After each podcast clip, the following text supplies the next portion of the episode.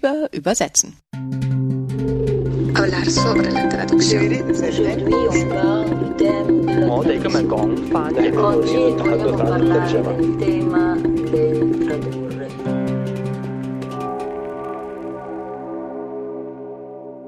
Herzlich willkommen zur vierten Folge von Über Übersetzen. Nachdem Larissa Schippel und ich ja beim letzten Mal so einen kleinen Ausflug in die Wissenschaftsgeschichte gewagt haben und darüber gesprochen haben, was es eigentlich so mit dem Zweck der Übersetzung auf sich hat und dass es nichts Praktischeres als eine gute Theorie gibt, war ich mir ein bisschen unsicher, ob wir uns auf dieser Metaebene nicht ein bisschen zu wohl gefühlt haben. Aber es ging wohl. Also die Leute haben sich gefreut und ich habe mich auch gefreut über die positiven Reaktionen und dass so viele Leute zuhören, die weder ÜbersetzerInnen oder WissenschaftlerInnen sind, sondern einfach nur interessiert. Also danke, das freut mich wirklich total. Aber es wurde schon auch gesagt, dass wir jetzt mal ein bisschen haptischer werden können. Also mal ein paar Beispiele werden auch ganz schön, hat man mir gesagt. Ja, und dann habe ich mir gedacht, zur Belohnung fahre ich jetzt mal nach Hamburg und spreche über etwas, von dem ich selber überhaupt keine Ahnung habe, aber ganz viele andere von euch und von Ihnen bestimmt. Über Krimis. Krimis werden nämlich nicht gelesen, sondern gefressen.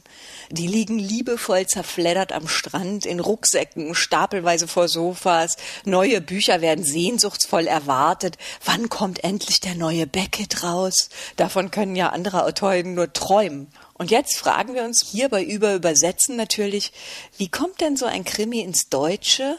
Wer übersetzt denn sowas? Und worauf kommt es dabei an? Wir, das sind Karin Wittun, Übersetzerin aus dem Englischen, die in ihrem früheren Leben mal Dramaturgin und Produktionsleiterin für viele namhafte Festivals war und sich dann als Dramenübersetzerin einen Namen gemacht hat und heute leidenschaftliche Krimi-Übersetzerin ist für Verlage wie Rowold, Surkamp, Polar und ganz viele andere. Und ich bin Yvonne Griesel, Übersetzerin, Dolmetscherin aus dem Russischen und Französischen, Übertitlerin, Translationswissenschaftlerin und habe mich mit meiner Firma Sprachspiel darauf spezialisiert, fremdsprachige Inszenierungen zu übertragen, also Übertitel zu machen für Festivals und Theater.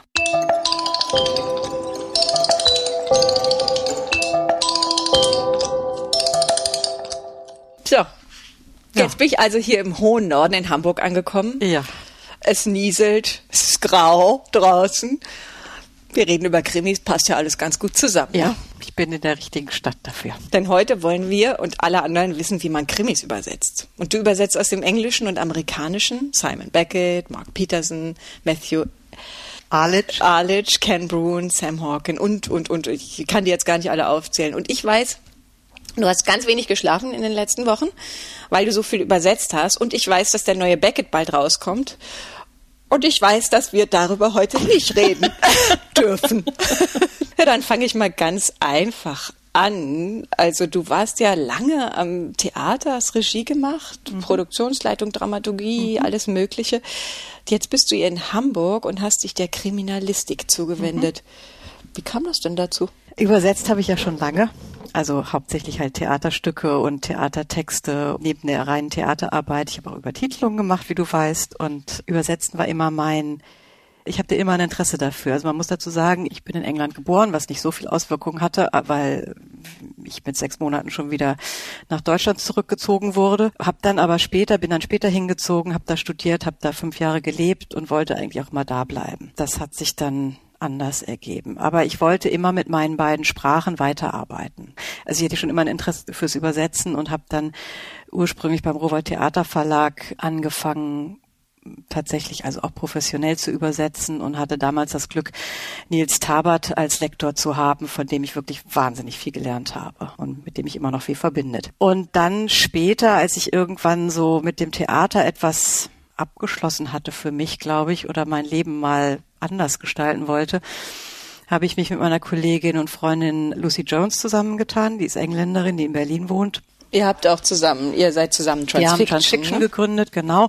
Transfiction, das ist ein Büro, was da, ihr habt euch darauf spezialisiert, Literatur zu übersetzen, ins Englische und aus dem Englischen. Das war so der Anfang und dann haben wir, also wir, ich mache nach wie vor viel für Festivals und Theater generell. Ich habe ein paar Theaterkünstler, mit denen ich regelmäßig zusammenarbeite. Aber ich habe mir dann überlegt, als wir sagten, okay, wir würden jetzt gerne in die Literaturübersetzung einsteigen, was ist denn das, was ich selber gerne lese? Und was ist das, was ich vielleicht ganz gut kann? Und ich habe immer gerne Krimis gelesen Mhm. Also ich würde auch lieber Kriminalliteratur sagen als Krimis, weil da gibt es schon einen großen Unterschied. Ja, es gibt halt die Krimis und es gibt aber auch Kriminalliteratur.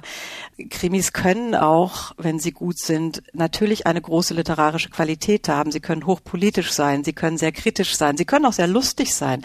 Also die Bandbreite im Genre Krimi oder Kriminalliteratur ist mhm. ja riesig. Was ich total interessant fand, war, dass ich habe mich natürlich ein bisschen belesen. Es ist erst so richtig im 19. Jahrhundert ist der Kriminalroman so richtig aufgekommen als Gattung, aber die Ursprünge gehen noch viel weiter zurück. Ne? Es gibt ja dieses klassische, zum Beispiel das, was du gerade meintest, dass es auch anspruchsvolle Literatur ist. Das, worüber wir jetzt auch letztes Mal und immer wieder reden, ist Verbrechen und Strafe von Dostoevsky, ja. Kriminalliteratur und noch so ganz viele andere. Also das ist, zeichnet sich halt vor allen Dingen dadurch aus, wenn man das mal in der Literaturwissenschaft ein bisschen nachliest, dass es eben psychologische Momente schildert, dass es ganz viel mit Jargon, mit Milieusprache arbeitet. Das ist ja auch, wenn man deine Bücher liest, die du da, ach deine, aber die, deine Übersetzung habe ich gelesen von Simon Beckett, mhm. wo es ja praktisch die ganze Zeit um diesen Forensiker geht und es ja unheimlich viel wissenschaftliche Begrifflichkeiten sind, mhm. die du da wahrscheinlich recherchieren musst. Mhm. Also das habe ich mir nur gedacht. Und dann gleichzeitig diese Milieusprache, also jetzt nicht bei Beckett, sondern in den anderen, dass du immer wieder mit so viel Milieusprache zu tun hast. Das ist ja jetzt für die Übersetzung unglaublich anspruchsvoll. Ja, das ne? macht also, aber das Übersetzen von Krimis auch so interessant für mich, weil die Bandbreite im Genre so groß ist, die, die Bandbreite von Buch zu Buch, also die Unterschiede von Buch zu Buch auch so groß sind. Beckett ist jetzt sprachlich was sehr Sauberes. Da hast du nicht viel zu tun mit Milieusprache oder Dialekten oder Akzenten oder so. Das ist bei ihm nicht wichtig. Bei ihm sind wichtig, tatsächlich eine Atmosphäre zu erschaffen durch Ortsbeschreibungen oder sowas. Mhm. Und bei ihm, ja, dieser, dieser David Hunter, dieser, dieser Forensiker, der seziert dann halt immer seine, äh, seine Mordopfer. Und zum Glück recherchiert auch Simon Beckett sehr sorgfältig. Das macht dann die Übersetzung, die ich übrigens nicht alleine mache, sondern mit meiner ganz wunderbaren Kollegin Sabine Tatz zusammen mhm. weil es immer relativ schnell gehen muss. Da Och, kommen wir gleich nochmal drauf. Super Team, ja. ja. Da fängt man natürlich an zu recherchieren. Und vor Aha. allen Dingen, weil wir es zu zweit machen, wir schicken dann immer ein Glossar hin und her fast täglich, weil sie in Bayern wohnt und ich halt in Hamburg. Und ich habe dann irgendwann am Ende des ersten Buches einen Forensiker hier aufgetan, der in Bremen wohnt und den angeschrieben und gefragt, ob wir ihm ein paar Fragen stellen dürften. Und der war total happy, hat sich gefreut, sagte, das ist ja mal interessant und hat das Buch wirklich nochmal durchgelesen und alles angemerkt, wo er meinte, das ist nicht ganz richtig. Und beim zweiten Hunter, den wir zusammen gemacht haben, haben wir es gleich auch schon gemacht. Er kriegt dann immer Bücher geschickt von Rowold und freut ah, sich. Habt ihr schon euren privaten ja, ja, Forensiker? Ja, aber das ist sowieso, was, was Recherche für Krimis angeht, ist sowieso, man, man hat ja auch so eine Bandbreite an Themen natürlich. Also ich glaube, jede Krimi-Übersetzerin oder auch Autorin, deren Suchmaschine bei Google wird wahrscheinlich von allen Geheimdiensten dieser Welt unter Beobachtung sein, weil wir recherchieren ständig Waffensysteme, Drogenhandel, Menschenhandel, irgendwelche komischen Sexualpraktiken, also alles Mögliche. Und ich habe schon öfter mal bei der Polizei, bei der Pressestelle angerufen und gesagt, hallo, ich bin's. Ich bin's ich, wieder. Können Sie mir sagen, wie man das und das ob, haben Sie da so ein Wort für? Oder ich habe auch mal legendär für einen Krimi bei einer SM, ähm, beim SM Verein, der sich immer SM Sadomaso Verein, oh, also BDSM eigentlich. Nö, das war auch sehr lustig, weil die haben einen Stammtisch in Berlin in meiner ehemaligen Stammkneipe da, einmal im Monat mittwochs um 20 Uhr und ich habe dann da angerufen und dann rief mich eine Dame zurück, unglaublich freundlich. Ich glaube, sie hieß irgendwie sowas in der Richtung von Gerlinde. Also sie war auch eher 50 mhm. um den Dreh, war unheimlich freundlich, hat sich unheimlich Mühe gegeben, all meine Fragen zu beantworten, weil ich eigentlich wissen wollte, ob diese Fachausdrücke aus dieser Szene, ob es da deutsche Begriffe für gibt oder ob sowieso die englischen benutzt werden, was meine Vermutung war und so war es auch. Also für, mhm. für, fast alles werden die englischen Ausdrücke benutzt. Aber es war ein sehr interessantes Gespräch und sie meinte dann am Ende, ob ich nicht auch mal vorbeigucken wollte, ob das was für mich wäre. Ich sagte, nee, ich bin auch in Hamburg ein bisschen weit. Da gibt's auch so einen Club. Ich sag, ich also wenn du mein Ding. Wo, wenn du über zu, immer zu deinen Recherchepartnern gehen würdest, ja. das wäre ja auch sehr anstrengend. Ja, genau. Das heißt, mit meiner also eigentlichen so. Frage, die ich dir stellen wollte, mit was für einer Sprache hast du es zu tun, das kann man gar nicht so sagen. Einerseits ist es so, dass du unglaublich viel recherchieren musst. Das war ja jetzt schon klar. Also von, von äh, sag du mal so, Praktiken bis zu Forensikern und was weiß ich was und Waffensystem.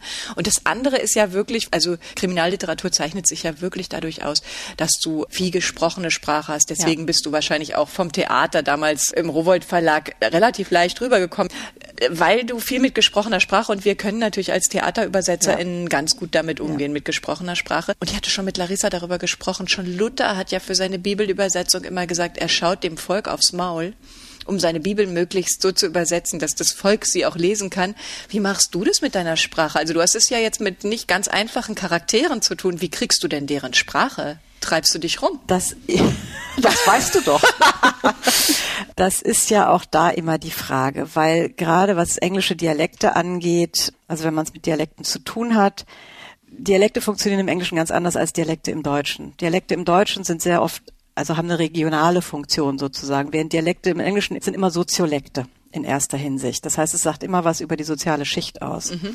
Und dann gibt es halt auch Black English oder halt diese ganzen Unterdialekte, die wir in dem Sinne gar nicht haben, die gibt's hier nicht. Es ist immer eine Frage, das hast du ja auch beim Theater übersetzen, wenn, wenn da eine Figur ist, die tiefstes Cockney spricht, also Londoner Dialekt. Ja. Ne? Was machst du denn das? Kannst du natürlich nicht, den kannst du nicht Berlinern lassen, das geht nicht. Was du machst du mit dem? Du, genau. Naja, also was ich mache meistens ist, ähm, wenn ich merke, auch gerade in einem, in einem Stück oder in einem, in einem Krimi oder in einem Buch, ist ja egal, gibt es verschiedene Sprachebenen.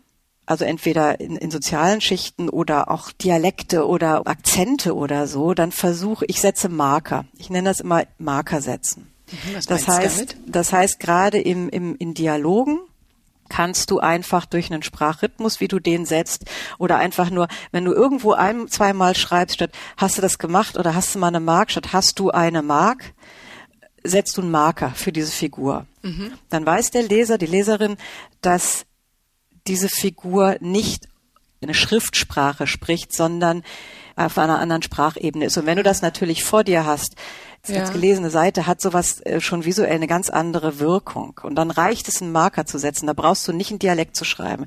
Es gibt Ausnahmen. Ich habe ein Buch übersetzt, es war kein Kriminalroman. Ich bin nicht Sidney Portier von Percival Everett, wunderbares Buch, wo er gerade auch mit solchen Sachen viel spielt. Sidney Portier, der eigentlich nicht mhm. Sidney Portier heißt und also durch Amerika reist und immer wieder mit Rassismus in, in Verbindung kommt. Und der ist dann irgendwann im tiefen Westen und, und versteht diese Weißen mit ihrem Slang da nicht. Und das war so deutlich, dass da musste ich was tun. Da reichte kein Marker, sondern es musste eine Sprache werden, die fast nicht zu verstehen ist. Aber das gibt's ja im Deutschen nicht. Es gibt ja keine Entsprechung. Ich habe dann das so gemacht, dass ich die mir das angehört, also wie die Original im Midwesten klingen würde und habe die Vokale lang gezogen und habe den Satzbau verändert ah. und sowas. Also habe eine Kunstsprache damit eigentlich erschaffen. Ja. Und das kann man natürlich machen, wenn es ganz stark ist, aber wenn es darum geht, ich meine, du hast auch oft so in so Büchern, dann fährt die englische Hautfigur nach Amerika und alle sprechen komisch für sie. Mach das mal im Deutschen. Du hast natürlich im Englischen immer, also wenn du es im Englischen übersetzt, den Vorteil, dass vieles bekannt ist. Das heißt, auch aus der englischen Kriminalliteratur übersetzt du nie zum Beispiel Polizeiränge. Das bleibt mhm. immer das Englische, weil die Leute durch Fernsehserien diese ganzen Sachen so daran gewöhnt sind, das weiß jeder. Da äh, brauche ich Sergeant oder so nicht zu übersetzen. Da bleibst du einfach in dem da bleib ich in dem, genau. Und da, mit solchen Sachen kann man so ein bisschen auch spielen. Wenn da Buddy steht, ist das, was die meisten Deutschen auch als amerikanisch erkennen würden. Wenn es dann noch thematisiert wird in dem Buch, die sind ja Amis, die sprechen so ein bisschen komisch, dann kannst du damit ganz gut umgehen. Dann machst du also eine klassische verfremdende Übersetzung und holst dir die verfremdenden Elemente in die ja. deutsche Sprache und Auch, transportierst ja. somit dein Deutsch rüber nach Amerika. Ja, zum Beispiel. Trick, guter Trick. Und wie ist das mit diesen Markern? Das habe ich ja gelesen in deinen Büchern oder mhm. liest man ja öfter, aber es fällt einem auch stark auf. Merkst du dir die? Also musst du da ganz akribisch bei einer Person immer die gleichen Marker setzen? Also wenn du eben dieses Hasse mal eine Mark, was du gerade gesagt hast, als ein Wort zum Beispiel gibst, dann würdest du das der Person durchs ganze Buch Nein, immer mal um wieder Gottes verteilen. Willen. Nein, das reicht halt, diese Marker an ein paar Stellen zu setzen, weil sonst will das ja keiner mehr lesen. Das, das ah. bricht ja den Lesefluss dermaßen auf. Also ja. gerade in der Schriftsprache. Es sei denn, ist es im Englischen wirklich so angelegt, dass das auch ein stilistisches Mittel ist. Dann überlege ich es mir anders. Aber wenn das einfach eine Slangsprache oder eine Umgangssprache im Englischen ist, die aber relativ normal ist, die sich auch wegliest, dann würde ich das im Deutschen nicht machen, weil im Deutschen hast du immer das Problem, im Englischen wird viel mehr geflucht. Ja, aber, in allen Sprachen wird aber, mehr geflucht und aber, schöner vor allen Dingen ja, auch. Und, und vor allen Dingen auch die, äh, also Fluchen im Englischen hat oft, nicht immer, aber oft eine andere Funktion als im Deutschen. Es hat oft eine verstärkende Funktion. Aber du kannst nicht in jedem dritten Satz verdammt oder Scheiß oder das Scheiß-Ding als Verstärkung einbauen. Da sagen alle hier, das wird ja nur noch lächerlich, weil wir da anders gewöhnt sind. Das hast du auch in Theaterstücken, das musst du viel mehr dämpfen und ja. wirklich an Stellen einbauen, wo es dann auch seine Wirkung entfaltet. Aber die Leute haben das ja im Kopf. Das ist einer, der flucht öfter als wir.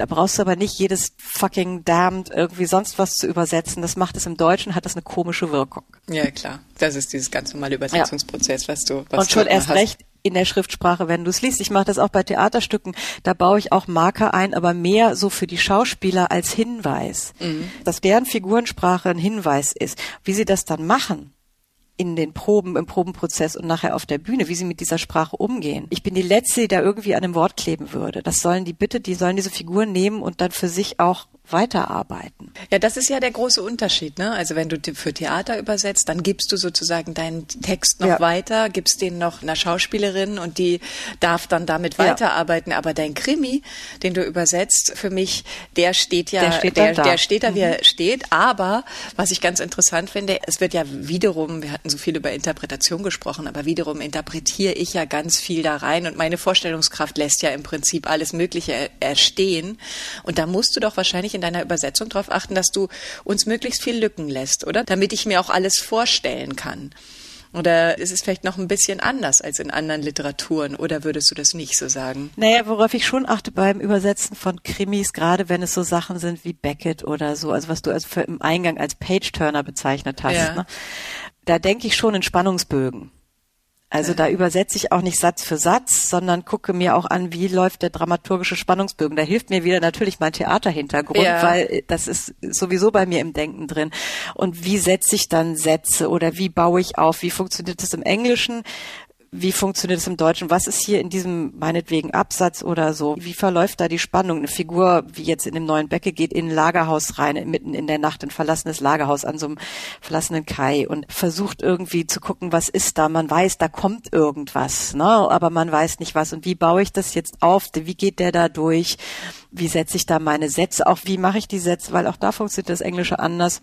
Du kannst im Englischen acht Sätze hintereinander mit he oder mit I anfangen. Im Deutschen geht das nicht. Da musst du Sätze anders bauen und gucken, wie fließt das ineinander, damit es dann auf diesen Spannungspunkt, wo dann irgendwas passiert und was verrate ich jetzt nicht, mhm. ähm, dass wir das daraufhin auch aufbauen, ne? mhm. damit du dahin liest und die Spannung steigt und steigt und steigt. Das ist letztendlich nichts anderes als im Film passiert. Ja, also das ist ein ganz wichtiger Punkt für dich als Übersetzerin, dass du die Spannung hältst für die Leser und dass sie das nicht weglesen. Für die Art von Kriminalliteratur. Genau, ja. für die Art, ne? dass, dass du weiterliest und weiterliest ja. und dass du, dass du wirklich deine Satzkonstruktionen Klar. so baust, dass ich Seite um Seite ja. ohne Anstrengung da durchkomme. Was macht es ja so schwierig fürs Übersetzen, dass du so, sozusagen mir eine Anstrengungslosigkeit bescherst, damit ich dieses Buch lesen kann. Ja. Was ich immer so interessant finde, wieso bist du immer so im Stress? Wieso bist du gerade so im Stress? Wieso muss immer alles so schnell gehen? Das hat ein bisschen damit zu tun, dass ich nur aus dem Englischen übersetze und wie wir ja wissen, Englisch kann ja jeder. Natürlich, ich bitte dich. Was die, also gerade ich. Ja, genau. Was die Verlage, gerade was Bestsellerautoren wie jetzt Simon Beckett oder so angeht, aber auch andere oder aber jetzt auch in anderen Genres halt diese Bücher, die hier Michelle Obama oder die, die Sachen wo man weiß, der Markt, also die Leser, Leserinnen sind heiß da drauf und die kaufen das notfalls auch in Englisch. Das heißt, natürlich wollen die deutschen Verlage, dass die Übersetzungen gekauft werden. Das heißt, sie müssen versuchen, die deutsche Übersetzung mindestens zeitgleich besser wäre, noch kurz vor dem englischen Original rauszubringen. Das ist ja meine Aufgabe, vor dem Original. Genau. Wir haben das halt auch manchmal, dass es halt dann echt schnell gehen muss, weil auch gerade die Bestseller werden lange vorher angekündigt. Also das neue Buch von Simon Beckett war letztes Jahr im Herbst schon angekündigt für jetzt im Juni und dann muss es halt auch oder sollte es dann halt auch erscheinen und dann kommt man manchmal echt in Zeitnot. Und deswegen übersetzt ihr auch zu zweit wahrscheinlich. Deswegen oder? übersetzen wir auch zu zweit, ja, weil da muss es dann im Zweifelsfalle schnell gehen und genau. Das heißt, ihr schreibt praktisch parallel, der Autor schreibt und macht seinen letzten Schliff und ihr übersetzt schon gleichzeitig. Oder oder ja, nicht. Besten, also äh, zumindest hat er danach immer noch die Chance, was zu überarbeiten, was natürlich dann schwierig wird, wenn das Buch auf Deutsch schon raus ist und es im Englischen noch nicht raus ist. Und wenn es das Buch noch nicht raus ist, dann ist es einfach, dass du ein paar schlaflose Nächte hast praktisch. Ja, so, ne? aber das kenne ich aus dem Theater. Insofern genau, das ist ja wiederum gut. So das scheint also ein Beruf zu sein, der sich sehr gut ergänzt. ja, aber zurück zu eurem Doppelübersetzen, das finde ich auch noch spannend. Das heißt, mhm. ihr seid hier im totalen Zeitdruck, um so einen Spiegelbestseller auf die Tische im Bahnhof zu kriegen und ihr macht das zu zweit. Wie geht das denn? Sie, sie wohnt in Bayern, du in Hamburg, äh, ihr zoomt das also zusammen? Nein, wir zoomen das nicht, um Gottes Willen. Sabine und ich machen jetzt das fünfte Buch zusammen, also drei Beckes, da gab es noch diesen kleinen Zwischenband und, und wir haben ganz wunderbar die B. John Stern des Nordens auch zusammen gemacht. Beim ersten Beckett, als wir uns nicht kannten, noch nie getroffen hatten, wir sind ungefähr ein Alter und so, das kommt alles hin. Da haben wir beide das gelesen und dann haben wir lange telefoniert, um einfach uns darüber unterhalten, was ist uns aufgefallen in einem Buch, wie sehen wir das, wie sehen wir bestimmte Eigenheiten, wie wollen wir beim Recherchieren vorgehen und so weiter und so fort. Wer hat euch denn zusammengeführt, wenn ihr euch Der Verlag, kanntet? Rowold. Ach, der hat euch Die ausgesucht. zwei neue Übersetzerinnen für, für Simon Beckett und da kamen wir halt ins Spiel Ah, okay, zusammen. dann habt ihr euch ganz frisch kennengelernt. Genau. Das war 2016, 15 oder 16. Mhm. Und dann haben wir uns lange über dieses Buch unterhalten und dann haben wir das auch so aufgeteilt, wer was übersetzt und so und haben dann halt wirklich angefangen, Glossar zu schreiben. Wir haben jeden Morgen hat Sabine mir ihr Glossar geschickt, also wurde immer ergänzt, es wurde ein immer längeres, eine immer was, längere Tabelle. Was genau kann man sich unter dem Glossar dann vorstellen? Naja, zum Beispiel diese ganzen medizinischen Fachausdrücke. Ah, okay. Aber halt auch so blöde Sachen, wenn es, wenn es um bestimmte Orte ging, die immer wieder auftraten, dann willst du natürlich, wenn da irgendwie im Englischen Herz steht, willst du natürlich das gleiche deutsche Wort sagen. Wir waren wirklich gut. Wir haben auch uns über Sonnabend und Samstag unterhalten, weil sie kommt halt aus dem Süddeutschen und ich aus dem Norddeutschen. Mhm. Ja klar, Viertel das, was sieben, uns dann unterlaufen ist, ich übersetzte Schnurrbart, sie übersetzte Schnauzer. Das hat aber dann die Lektorin gemerkt am Ende. Das sind so typische Sachen, wo man halt so Nord-Süd-Gefälle auch ja. hat. Ne? Und wir haben das hin und her geschickt. Ich habe jeden Abend dann ergänzt und meine Sachen zurückgeschickt und dieses Glossar haben wir dann auch der Lektorin gegeben, so dass die auch damit arbeiten konnte und das auch abgleichen konnte und und Gott sei Dank, das ist glaube ich auch ein reiner Glücksfall, hat sich das dann so ergeben, dass wir wirklich in, im Ton sehr nah aneinander waren. Mhm. Lest ihr euch dann gegenseitig? Also du übersetzt deine 50 Seiten und. Nee, wir lesen es nicht gegenseitig, weil die Zeit ist gar nicht da. Am Anfang wahrscheinlich, ne? Jetzt nicht mehr, jetzt seid ihr ja eingespielt. Ja, nee, aber auch da, die, Zeit ist nicht da. Das heißt, ihr übersetzt wirklich die erste, ja. die erste Hälfte, ja. die zweite, Was die zweite ich dann Hälfte. mache am Ende, ich lese, wir kriegen ja, also wenn es alles fertig ist, dann geht es, wir haben abgegeben, dann ist es im Lektorat. Dann gibt die Lektorin uns unseren Teil jeweils zurück irgendwann, dann machen wir unsere Korrekturen nochmal, verändern, nehmen an, lehnen ab, wie auch immer. Dann geht es zurück, dann wird es zusammengesetzt, dann wird das Buch irgendwann gesetzt und dann sind die Druckfahnen fertig. Dann kriegt man als Übersetzerin die Druckfahnen nochmal zum letzten Lesen. Die Druckfahnen werden dann auch im Verlag nochmal gelesen, werden Korrektur gelesen. Aber das ist so der letzte Blick, den man draufwerfen kann man ist gehalten, nicht mehr irgendwie so zu verändern, dass sich der Seitenaufbau ändert, weil das richtig viel Geld kostet. Aha. Du hast aber die Möglichkeit, innerhalb einer Seite noch kleine Änderungen vorzunehmen. So, und da lese ich tatsächlich das Ganze. Aber das muss dann auch 400 Seiten in zwei Tagen durch sein, oft. Okay, und Sie auch? Ja, ja, Sie ja, auch. ja. Und dann könnt ihr euch. Ich würde aber nie, zum Beispiel, was ich nicht machen würde, wenn mir nicht was auffällt, wo ich sage, das ist dieselbe Sache, und wir haben zwei verschiedene Worte oder wenn mir sowas auffällt, was auch immer mal wieder passiert, dass irgendeine Figur in dem Buch heißt, weiß ich nicht, Miller, aber dann, äh, nee, Miller ist ein schlechtes Beispiel. Also äh, der hat auf, der hat zwei Namen. Auf einmal heißt der, wird Vornamen David und irgendwo steht Daniel aus Versehen. Ja. Und das merkst du nicht, wenn du im Übersetzen bist. Mhm. Weil dein Hirn anders funktioniert schon. Wenn mir sowas auffällt, dann würde ich das sagen. Ich würde aber nie irgendwie was an Sabines äh, Übersetzung verändern, mhm. weil das ist ihre Übersetzung. Wir sind allerdings oft uns auch so ähnlich, dass wir oft denken, ah, das, das genau die das hätte ich genauso auch gemacht. Ach, und es ist auch immer wieder gesagt worden, dass natürlich dann auch das Lektorat, was nach oben mit drauf guckt und noch Sachen ausgleicht, dass man nicht merkt, wo sie aufhört und ich anfängt oder umgekehrt. Mhm. Und es mhm. ist nicht so, eine übersetzt die erste Hälfte, eine übersetzt die zweite Hälfte, und es ist meistens so kapitelweise. Eher. Ja. Ich versuche allerdings auch immer so zu arbeiten, dass ich möglichst transparent mache, warum ich Dinge mache und das im Vorfeld bespreche und äh, Lösungen finde oder so. Ach, das äh, besprichst du im Vorfeld. Ihr seid ja. also im engen Kontakt, weil ich stelle ja. mir mal vor, wenn man so ein dickes Buch übersetzt, ist es eigentlich ein einsamer Beruf, oder? Ja. Also ja. das, wie, wie kann man sich das vorstellen? Das heißt, du stehst hier morgens auf, setzt dich an deinen Computer und haust in die Tasten. In die Tasten. Ja. Wie viele Seiten kann man da übersetzen am Tag? Das ist total unterschiedlich ich muss den richtigen Punkt für mich innerlich zum Anfang finden und dann lege ich los. Und meistens, wenn das Buch nicht, wenn es nicht was ist, wo ich total genervt bin, es gibt immer eine Tagesform. Es gibt auch Morgen, da stehe ich auf, da habe ich Gott sei Dank nicht mehr so häufig, aber da stehe ich auf und denke, linke Re äh, Gehirnhälfte, rechte Gehirnhälfte, kein Kontakt, kann ich heute vergessen. Dann gehst du spazieren. Dann mache ich sonst was, putz die mhm. Wohnung oder weiß ja. ich. Und dann gibt's Tage, wo ich es, es flutscht. Was heißt dann, du machst dann sechs Stunden durch? Ja, ich setze mir nie ein Zeitlimit, sondern ich setze mir, wenn, je nach, je nach Zeitdruck, den ich habe, natürlich auch, ich setze mir ein Seitenlimit. Und diesen Seiten muss ich geschafft haben. Die musst du ja dann auch geschafft haben, genau. wenn du so eine starke Deadline hast, wie jetzt genau. bei, bei Aber das kann Krim. sein, also das sind bei mir eigentlich nie mehr als zehn Seiten. Es kann aber sein, dass diese zehn Seiten so gut gehen, dass ich denke, oh Gott, ja, hab ja noch Lust, geht ja noch weiter, da ist noch lang, mhm. ich bin fit, dann mache ich noch mal fünf dazu oder sechs dazu.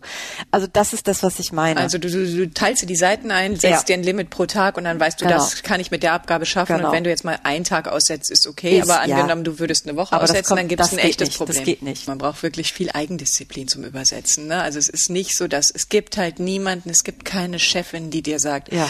Guten Morgen, Frau Witt, und jetzt ist es halb neun, bitte an den Schreibtisch, sondern du musst es für dich ich selber machen. Ich bewundere auch die Leute, die diese Selbstdisziplin haben, morgens um acht oder halb neun am Schreibtisch, oder manche Mich? ja noch früher, dich zum Beispiel, am Schreibtisch zu sitzen und sagen, jetzt fange ich an. Genau. Das habe ich nicht. Aber es ist ja auch völlig egal, weil man kann ja sowieso nur sechs Stunden übersetzen, wo man diese sechs Stunden. Manche Kolleginnen übersetzen in der Nacht, ja, manche ja, genau. früh morgens, manche stehen um fünf auf und, und so weiter. Völlig egal. Aber man muss eben genau einen Plan haben, weil diese Deadlines doch ja. recht stark sind. Gerade in der, bei euch in diesen angesagten ja. Büchern, auf die alle warten. Ich frage mich noch, bei Englisch ist es ja immer so eine Sache, das betrifft euch irgendwie ganz besonders stark. Und immerhin ist, glaube ich, mm, ich weiß jetzt nicht ganz genau, aber 45 Prozent der Literatur, die wir übersetzen, übersetzen wir aus dem Englischen ins Deutsche. Auch eine interessante Frage, was wahrscheinlich vielleicht daran liegt, dass unsere Lektoren und Lektorinnen Englisch können und nicht so gut Russisch und Koreanisch. Das ist aber ein anderes Thema, was ich mal mit Larissa besprechen werde. Ja, Egal. Ja. Es kommt auch dazu, es, der, der, der Sprachraum ist sehr groß. Ja, aber der Spanische auch. Ja, das stimmt. Aber es wird auch relativ viel aus dem Spanischen übersetzt. Nicht, längst nicht so viel wie aus dem ja, Englischen. Acht Prozent. Ja. Aber was, was auf jeden Fall das Englische ausmacht, ist, äh, was du gerade gesagt hast. Also wir können auch das Englische lesen, vermeintlich verstehen und vor allen Dingen wird es ja sehr stark kritisiert auch. Mhm. Also ihr habt es ja praktisch mit so einer Laien-Übersetzungskritik zu tun, die mir immer, ich mhm. finde es immer ganz amüsant, was man so liest bei Amazon oder mhm. bei Twitter oder weiß das ich nicht. Das ist teilweise amüsant. Genau, wo dann eure Übersetzungen recht stark kritisiert werden. Ist dir das auch schon passiert? Ja, das ist mir auch schon passiert. Und ich behaupte auch nicht, dass ich immer richtig lege. Das Einzige, was ich gerne möchte, ist, dass man sich das Englische anguckt und dass man mir zumindest, und das gilt für alle meine KollegInnen, dass man uns zumindest zugesteht, dass wir uns ja Gedanken machen. Ja. Und dass das unser, unser Beruf ist und dass wir uns meistens sehr, sehr viele Gedanken darum genau. machen. Und wenn man mich dann fragt, warum hast du das gemacht? Dann kann ich sagen, weil hm, hm, hm, hm, hm, oder auch sagen, vielleicht habe ich da doch nicht drüber oder das habe ich doch nicht mit bedacht oder gut, dann würde ich das das nächste Mal anders machen. Das, ich sehe das ja als Lernprozess, weil es ist ja keine keine Wissenschaft in dem Sinne, wo es ein richtig oder falsch gibt. Es ist ja immer eine Entwicklung und, und ich lerne auch dazu und ich lerne gerne dazu. Lass mich auch gerne belehren. Ich möchte nur, dass man mir nicht unterstellt, dass ich von vornherein da Blödsinn gemacht habe. Und gerade bei Ken Brune ist es natürlich so, das ist eigentlich nur Slang. Und das ist zum großen Teil oder zum Teil ist es echt unübersetzbar was das aber so. Das gibt's nicht, Karin. Nee, eben. Und was das so spannend macht, ist, dass die Übersetzbarkeit dazu führt, dass man viel mehr Freiheit hat in dem, was man übersetzt und wie man übersetzt und was man da nimmt. Genau. Als bei Büchern, ja, wo die Sprache viel mehr so ein, so ein Standard ist. Genau. Aber das ist ja genau das, was wir hatten. Dieses, was heißt unübersetzbar? Das ist, der Ausgangstext ja. macht dir ein Angebot, du nimmst das und du machst mir eins. Genau. Und es ist ja, also Wortspiele sind ja immer so ein Ding, da musst du auch manchmal Sachen rausnehmen, weil da gibt es keine deutsche Entsprechung für. Dann kannst du aber an einer anderen Stelle wo sich im deutschen Wortspiel einfach anbietet, obwohl es im Englischen nicht da steht. Aber weil das zum Charakter des Buches, des Textes gehört, kannst du es da einsetzen. Genau. Oder was ich gerade gefragt habe mit dem Volk aufs Maul schauen, machst du sowas, dass du dich ein bisschen, weiß ich nicht, in Berlin auf der Sonnenallee rumtreibst oder hier in Hamburg, weiß weiß ich wo, und hörst ein bisschen, wie die Leute sprechen? Ich höre immer, wie Leute sprechen. Fährst ja. ein bisschen U-Bahn oder ja, wo? Im Moment nicht, aber ja, ich höre immer, wie Leute sprechen. Also diese Sprache, die du so benötigst, die findest du also einerseits in der U-Bahn, aber du hast doch auch mal im Knast gearbeitet, oder? ja, nicht in äh, Beamtenfunktion oder so. Ich habe tatsächlich mit dem Kunstprojekt Aufbruch fast drei Jahre lang in der JVA Tegel in, in Berlin Theater mit Gefangenen gemacht. Ah. Und ähm, auch damals, vielleicht, das ist, ist ja auch dieses Interesse, warum habe ich Interesse an Krimi, dieses ganze gesellschaftliche Konstrukt von Strafe Legalität, Illegalität, was ist kriminell, was ist nicht kriminell. Das sind Fragen, mit denen ich schon in der Zeit natürlich viel zu tun hatte. Aber das ist natürlich auch eine sehr eigene Sprache. Also Knastjargon ist schon was eigenes, verändert sich auch, ist sicherlich auch von Knast zu Knast teilweise unterschiedlich. Da gucke ich auch öfter, also es ist ganz hilfreich im Internet. Es gibt diverse Webseiten für Knastjargon oder auch andere Sachen. Ich habe auch ein Buch über Knastjargon und so. Immer wenn ich solche Wörterbücher finde oder also so Besonderheiten, auch sehe Seemannssprache oder so, kriegt man dann oft mal irgendwie in Buchhandlungen so unter ferner Liefen. Das, das hole ich mir. Ich habe auch ein Buch über Schusswaffen was mhm. mir sehr hilft. Solche Sachen, da guckt man als Übersetzerin immer nach das heißt, in Buchläden. immer zweiseitig ran. Das heißt, bist einmal so ein bisschen wissenschaftlich, gehst über die Literatur, Bücher, Kataloge, Glossare, sammelst alles zusammen, was du kriegen kannst. Und dann gibt's den verbalen Zugang sozusagen. Wenn ja. du im Knast arbeitest, dann hörst du genau, wahrscheinlich wieder genau. zu wie in der U-Bahn. Ne? Sammelst die gesprochene Sprache in dir auf und kannst die dann wieder verwenden. Ja, aber und ja, genau.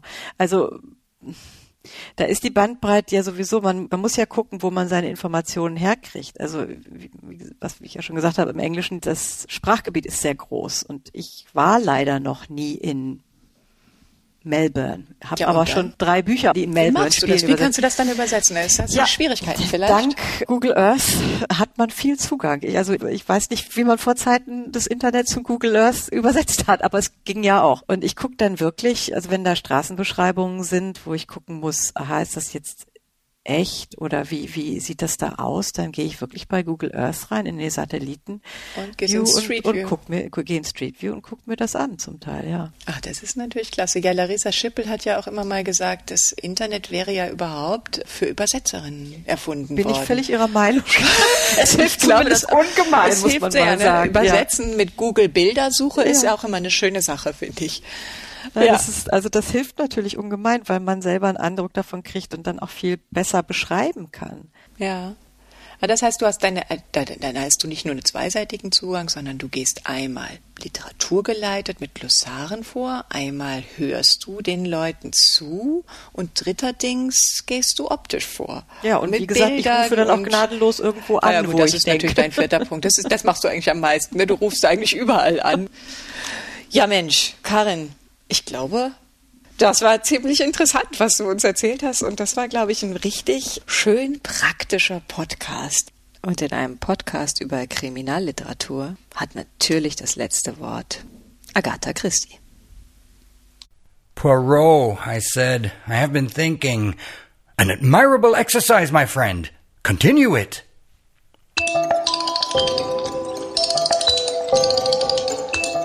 Das waren Karin Wittun und Yvonne Griesel im Gespräch über Übersetzen von Kriminalliteratur. Vielen Dank fürs Zuhören. Wir hoffen, es hat euch ein bisschen Spaß gemacht und auf unserer Website über übersetzen.de verlinken wir alle Informationen zu dieser Folge, ein paar interessante Krimis und in der nächsten Folge spreche ich mit Larissa Schippel über das Interpretieren und warum es nicht schlecht ist, sondern im Gegenteil sogar gut.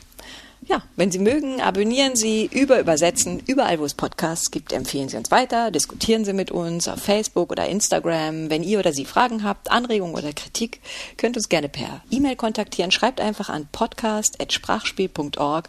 Wir freuen uns auf jeden Fall über Feedback. Dankeschön. Tschüss, bis zum nächsten Mal. Wij willen vertalen. Wij willen tolken. Hunt и, por supuesto, hablar de la traducción. Переводить, переводчица, переводчик, переводчик. Обсуждаем наши. Переводить. Ты переводчица?